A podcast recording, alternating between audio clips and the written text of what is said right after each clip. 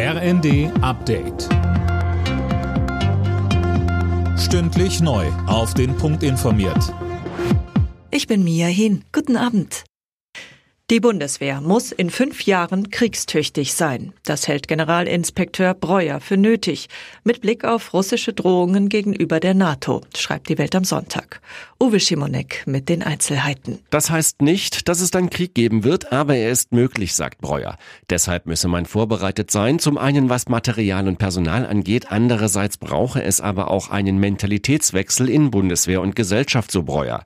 NATO-Generalsekretär Stoltenberg hat unterdessen die Verbündeten Staaten dazu aufgerufen, ihre Munitionsbestände wieder aufzufüllen und die Ukraine weiter zu unterstützen.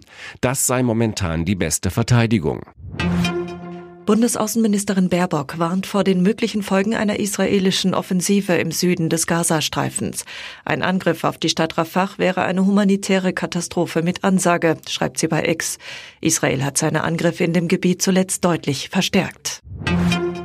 Die Verbraucherzentrale fordert ein Gipfeltreffen wegen der steigenden Lebensmittelpreise.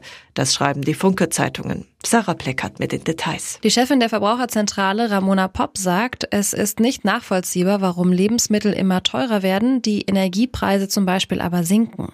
Bei Landwirten und in der Logistik kommen die höheren Einnahmen laut Verbraucherzentrale nicht an.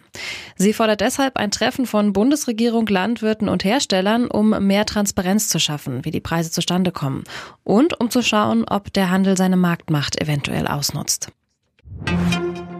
Klarer Sieg für Leverkusen im Topspiel der Bundesliga. Der ungeschlagene Tabellenführer gewann gegen Bayern München mit 3 zu 0 und baut seinen Vorsprung auf die Bayern damit auf fünf Punkte aus. Die weiteren Ergebnisse. Augsburg, Leipzig 2 zu 2, Bremen, Heidenheim 1 zu 2, Gladbach, Darmstadt 0 zu 0, Frankfurt, Bochum 1 zu 1 und Union Berlin, Wolfsburg 1 zu 0. Alle Nachrichten auf rnd.de